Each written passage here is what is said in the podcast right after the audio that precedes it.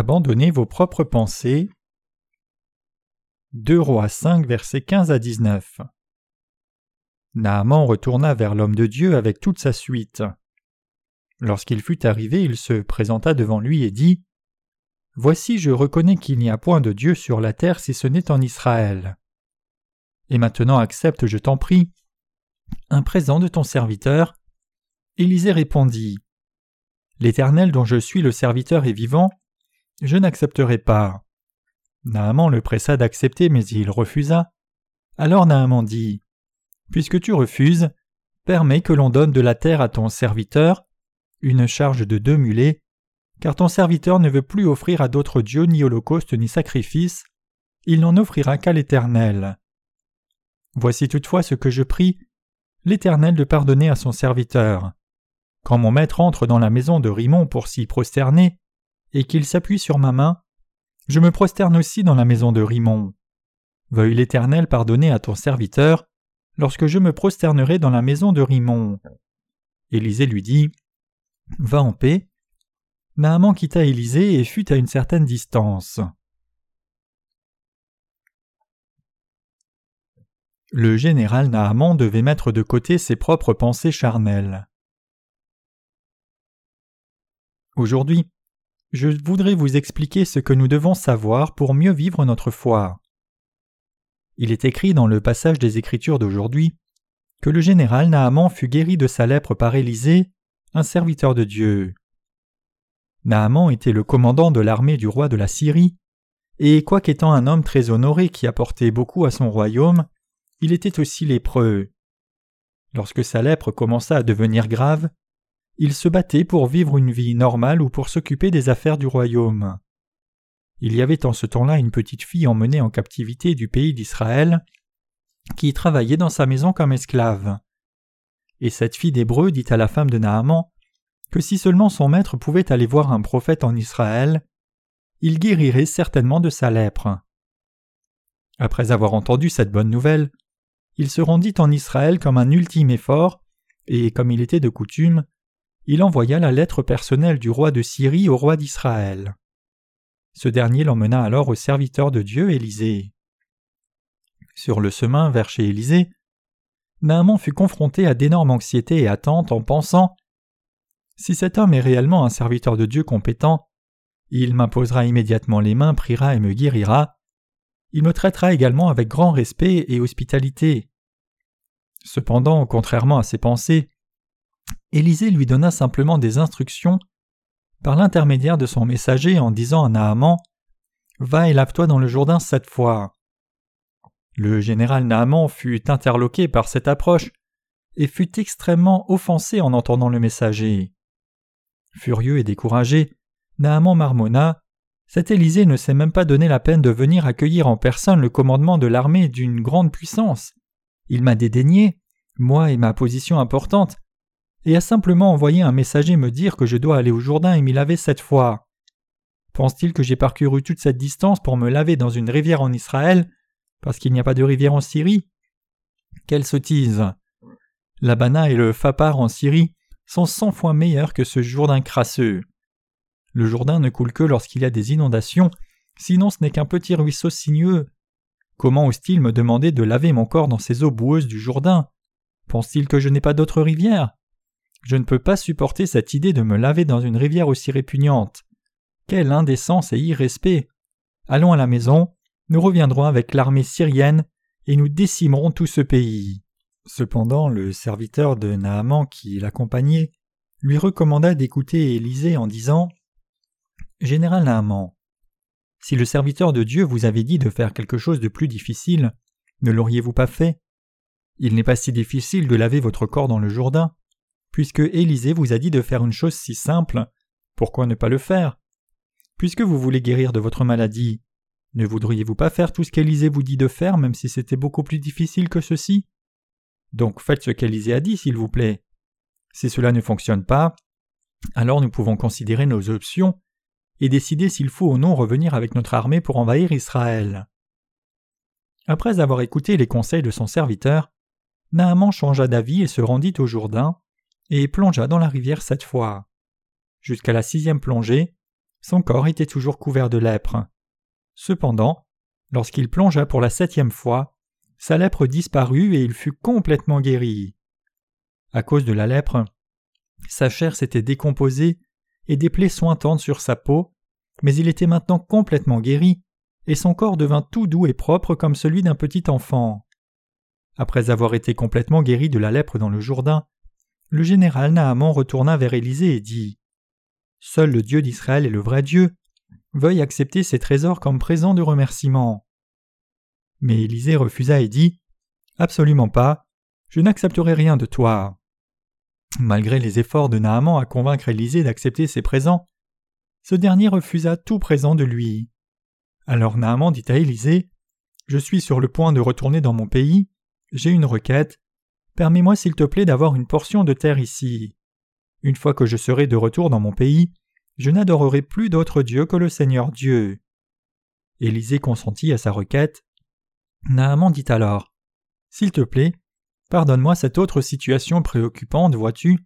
Mon roi adore des idoles dans le temple de Rimon. Je dois l'assister quand il se prosterne devant les idoles, et donc je n'ai pas le choix que de me prosterner avec lui. Alors Élisée lui dit Va en paix, et la Bible dit alors il s'éloigna de lui d'une certaine distance. Ainsi prit fin la bénédiction spirituelle du général Naaman. Il est clair que Naaman reçut la grâce de la guérison de Dieu en écoutant et obéissant à sa parole de la part d'Élisée, serviteur de Dieu. Pour les lépreux, il n'y a pas de grâce de Dieu plus grande que d'être guéri de cette terrible maladie invalidante. Cela se réfère également à la rémission des péchés que vous et moi avons reçus. C'est le symbole du fait que nous avons reçu la rémission des péchés une fois pour toutes, en croyant dans la justice de Jésus-Christ. Nous devons faire attention à ces mots. Alors il s'éloigna de lui d'une certaine distance, ce qui signifie que même si Naaman ne s'était pas éloigné d'une courte distance d'Élysée, sa vie de foi était maintenant terminée. Cela signifie que nous devons abandonner nos propres pensées quand il s'agit de nos vies de foi. La seule chose que nous devons tous connaître et comprendre quant à notre vie de foi, c'est de renier nos pensées. Maintenant que nous avons reçu la rémission des péchés en croyant dans l'évangile de l'eau et de l'esprit, à quoi devons-nous faire plus attention et nous souvenir?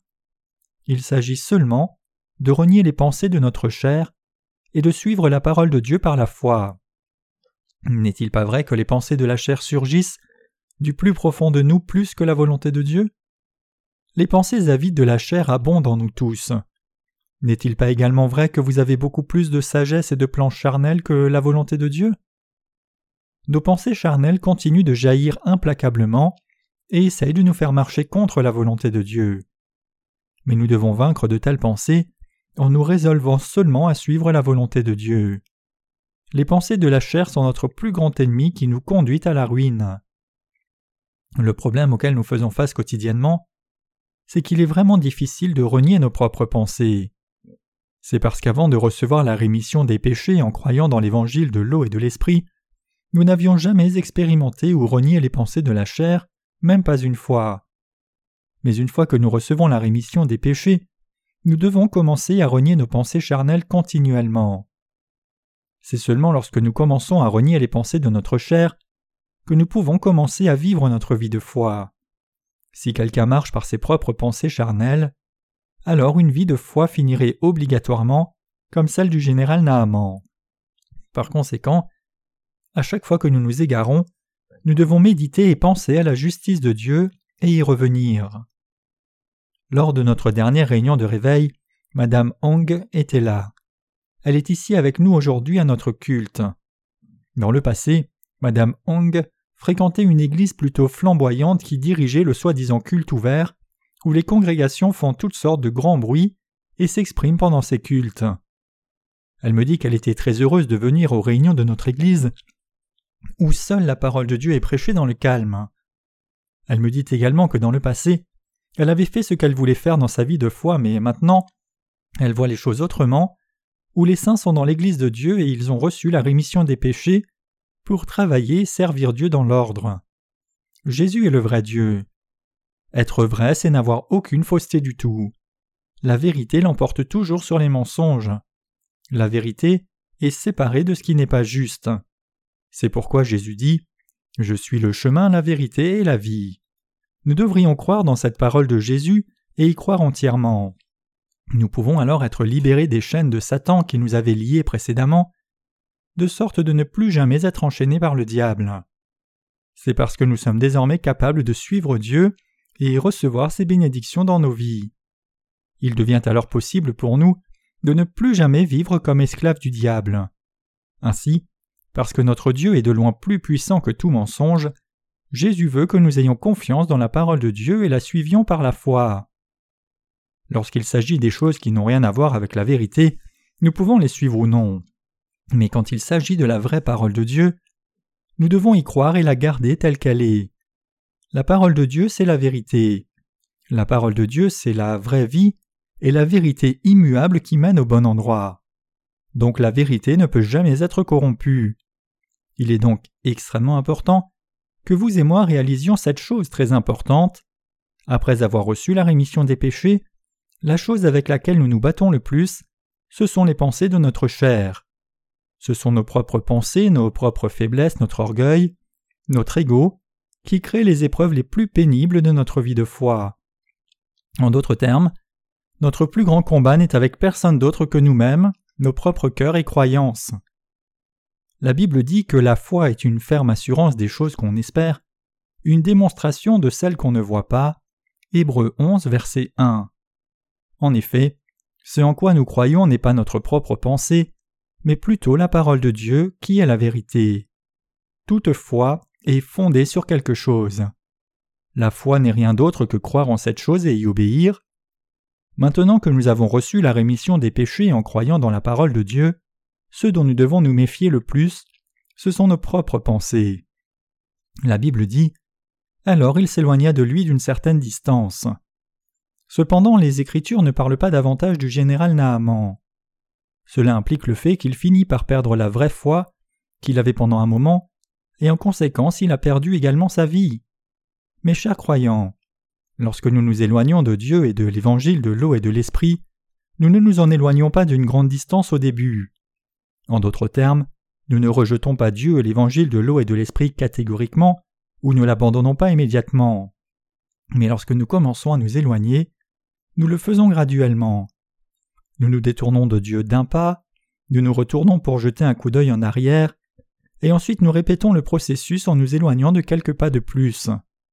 Sans nous en rendre compte, nous finissons par être si loin de Dieu finalement que tout d'un coup, nous n'avons plus rien à voir avec lui. Le mot péché se prononce armatia en grec, ce qui signifie manquer le but. Autrement dit, le péché, c'est comme une flèche dirigée vers une cible spécifique mais qui finit par la manquer complètement. Que signifie alors le péché de l'homme? Cela signifie manquer la volonté de Dieu. Dieu a fait de nous son propre peuple en nous sauvant de tous nos péchés et en nous rendant sans péché. Dieu veut vivre au milieu de nous dans son royaume pour l'éternité.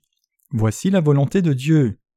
En d'autres termes, le désir de Dieu est de faire de nous ses propres enfants, nous qui croyons dans la justice de Jésus-Christ, et il veut déverser sur nous qui sommes ses enfants toutes les bénédictions des cieux.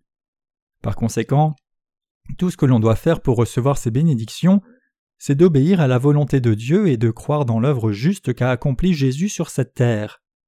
Pourtant, malgré cela, plusieurs personnes pensent qu'elles ne doivent pas croire dans la justice de Dieu. Cela est évidemment une énorme erreur. Plusieurs se disent tout ce qui importe pour moi, c'est de vivre une vie moralement juste, peu importe ce en quoi je crois. Je peux croire au bouddhisme pourvu que j'observe l'éthique, j'irai au paradis. Pourquoi dois-je spécifiquement croire dans la justice de Jésus comme vous le dites?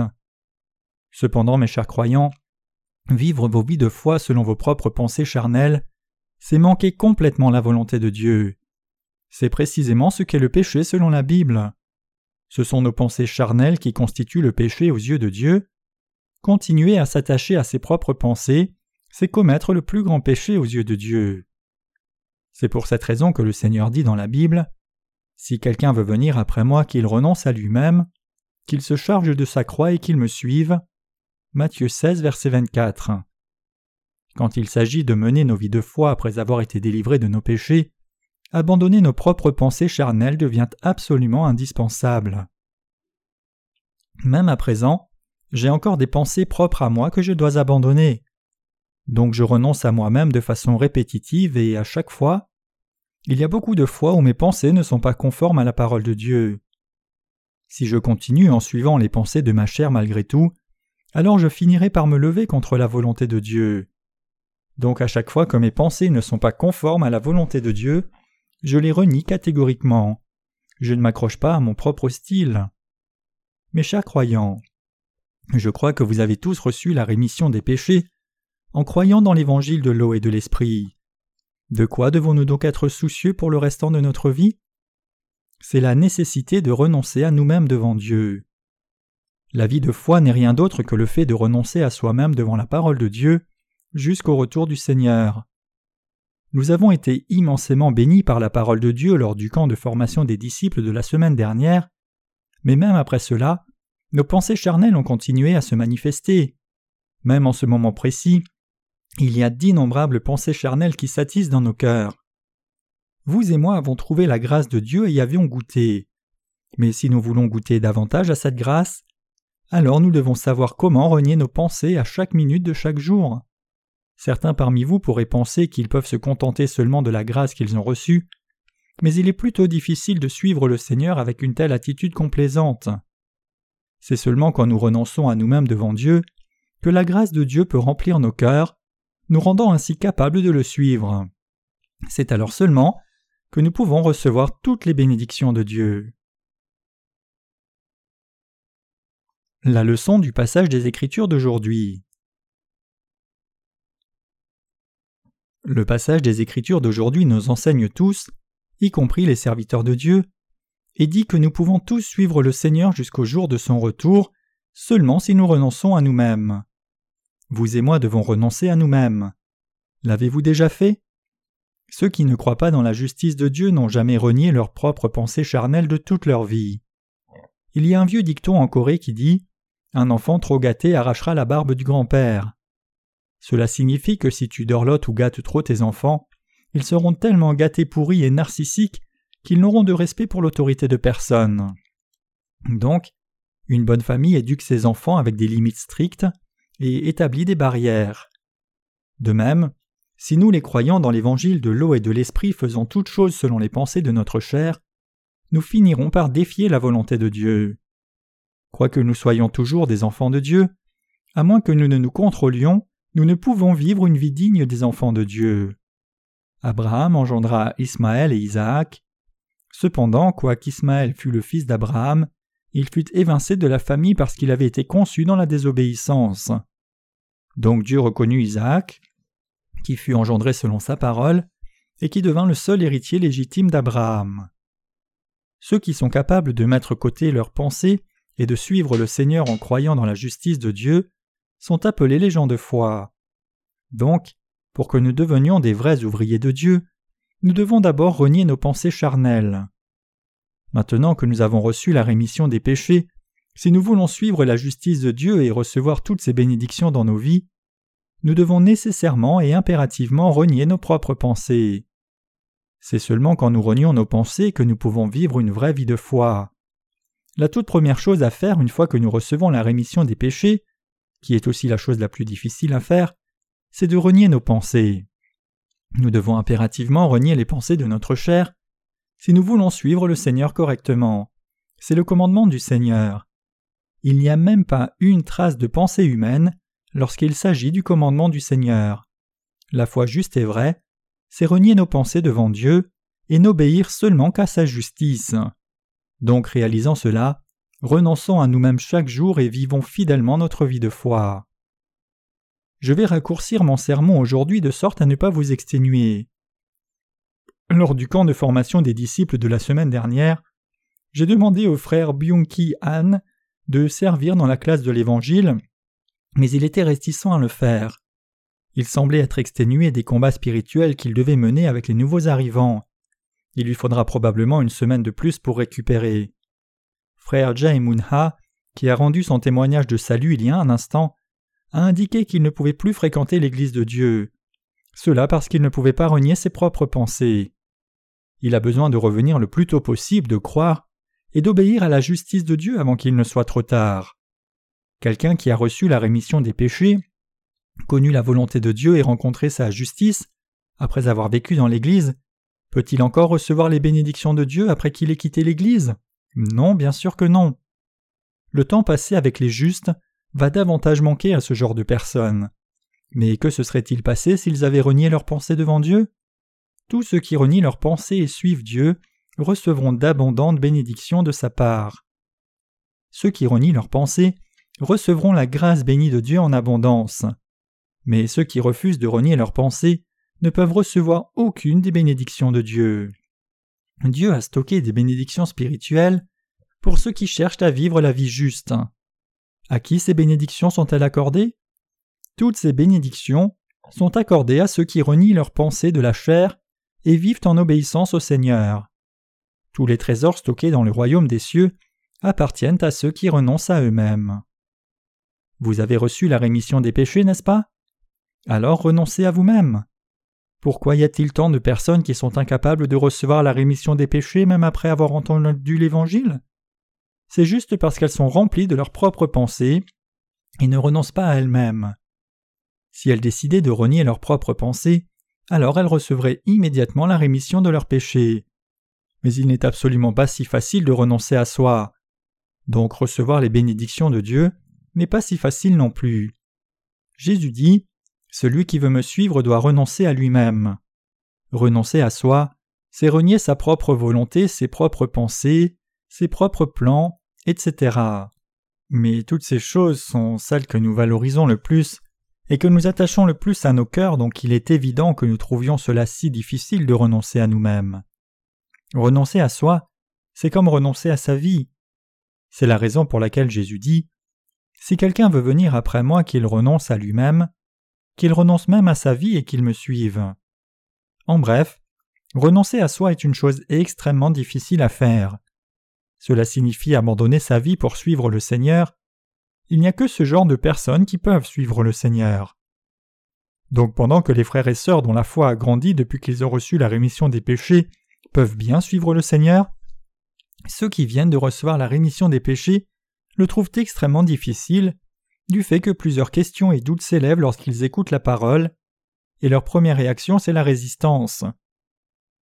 C'est pourquoi les nouveaux croyants doivent constamment être nourris dès qu'ils reçoivent la rémission des péchés et naissent de nouveau. Ceux qui sont des enfants spirituels doivent être allaités avec le lait spirituel aussi souvent que possible. Mais que se passera-t-il s'ils ne viennent pas au culte pendant plus d'une semaine? Ils retomberont inévitablement dans leurs propres pensées et ainsi oublieront tout de la parole qu'ils ont entendue. Ils peuvent venir à l'église une fois par semaine, mais lorsqu'ils retournent à la maison, ils oublient tout, tout le reste de la semaine. Donc pour les nouvelles âmes, la première année est l'année la plus importante. À un an, les enfants peuvent commencer à marcher.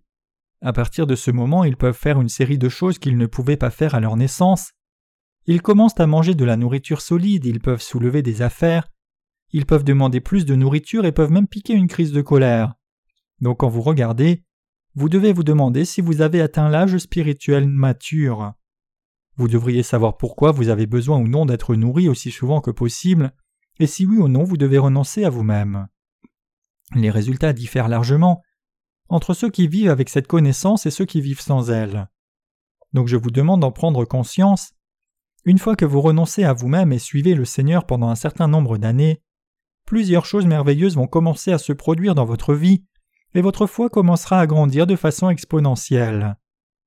Même s'il est difficile de suivre le Seigneur au début, lorsque vous le faites pendant juste quelques années, cela deviendra beaucoup plus facile. C'est parce que si vous faites du renoncement à soi une habitude, cela deviendra votre seconde nature. Vos prédécesseurs vous demandent parfois de faire certaines choses.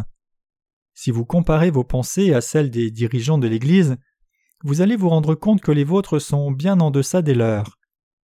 Vous êtes le numéro un quand vous êtes seul, mais quand des dirigeants de l'Église s'impliquent, vous avez l'impression d'être le dernier.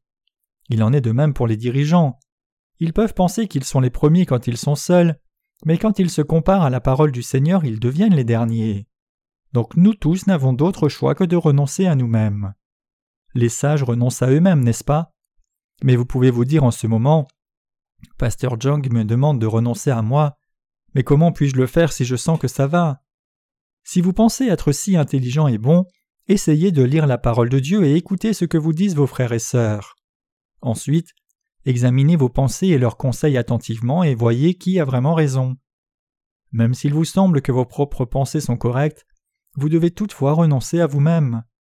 C'est seulement parce que vous n'avez pas la parfaite compréhension des choses spirituelles que vous pensez avoir raison, alors qu'en réalité ce n'est pas le cas du tout. Les mots me manquent pour vous dire combien il est important pour vous de renoncer à vous-même. Étant encore spirituellement immature, il n'y a pas beaucoup de raisons pour vous de renier vos pensées. C'est parce que vous êtes trop jeune dans la foi que vos prédécesseurs n'insistent pas pour que vous reniez vos pensées. Ils le font quand vous atteignez un certain niveau de maturité, et quand ils le font à temps, c'est parce qu'ils veulent vous nourrir davantage. Donc, lorsque nous recevons la rémission des péchés, nous devons constamment renoncer à nous-mêmes dans notre vie de foi. Il est absolument important pour vous d'apprendre cette leçon par cœur, de vous en rappeler toujours et de vivre en conséquence. Cette leçon n'est pas seulement destinée à nos saints, mais également à nos dirigeants et ministres. Lorsque les gens sont bons pour faire quelque chose, ils ont tendance à s'y accrocher et comme leur cœur se remplit d'arrogance, ils pensent qu'ils sont numéro un quel que soit ce que quelqu'un d'autre leur dira. Alors ils n'écoutent pas leurs dirigeants. Mes chers croyants, nous ne sommes pas numéro un aux yeux de Dieu. C'est pourquoi Dieu nous a donné son Église et ses serviteurs. La sagesse et les bénédictions illimitées se trouvent dans l'Église de Dieu. La Bible dit que toutes ces bénédictions dans l'Église de Dieu appartiennent à quiconque accepte la parole de Dieu par la foi et prend sa justice. À mesure que nous continuons nos vies de foi, nous devons tous renoncer à nous-mêmes quoi qu'il arrive. Il est absolument crucial pour vous de vivre votre vie de foi en ayant cela à l'esprit. Répétez après moi s'il vous plaît. Ma vie de foi se résume au renoncement à moi-même. La toute première chose que nous devons faire une fois que nous recevons la rémission des péchés, c'est de commencer à renoncer à nous-mêmes. Jusqu'à quand devons-nous continuer à renier nos pensées? Nous devons renoncer à nous-mêmes jusqu'au retour du Seigneur. C'est la leçon importante que nous enseigne le passage des Écritures d'aujourd'hui. Si Naaman avait renoncé à lui-même et avait suivi Élisée, alors sa marche résolutoire de foi aurait été consignée dans les Écritures. Si Naaman avait suivi Dieu sous la direction d'Élisée, la Bible aurait parlé de lui pas seulement en tant que commandant de l'armée d'une nation, mais comme un précieux serviteur du royaume de Dieu. Mais au lieu de cela, le général Naaman suivit ses propres pensées et retourna à son ancienne nature. Et cela fut sa fin. L'incrédulité n'est pas quelque chose qui provient d'un grand événement, mais il y a incrédulité quand quelqu'un échoue à renoncer à lui-même dans les petites choses. C'est de cette manière que les gens finissent par abandonner Dieu complètement. En d'autres termes, même si au début vous vous éloignez de Dieu de seulement quelques pas et marchez selon vos propres pensées, à la fin vous serez confronté à d'insurmontables difficultés. Ayant cette connaissance, soumettons-nous tous à l'orientation de l'Église, même dans les petites choses, renions nos propres pensées, prions continuellement et menons nos vies de foi de cette manière correcte.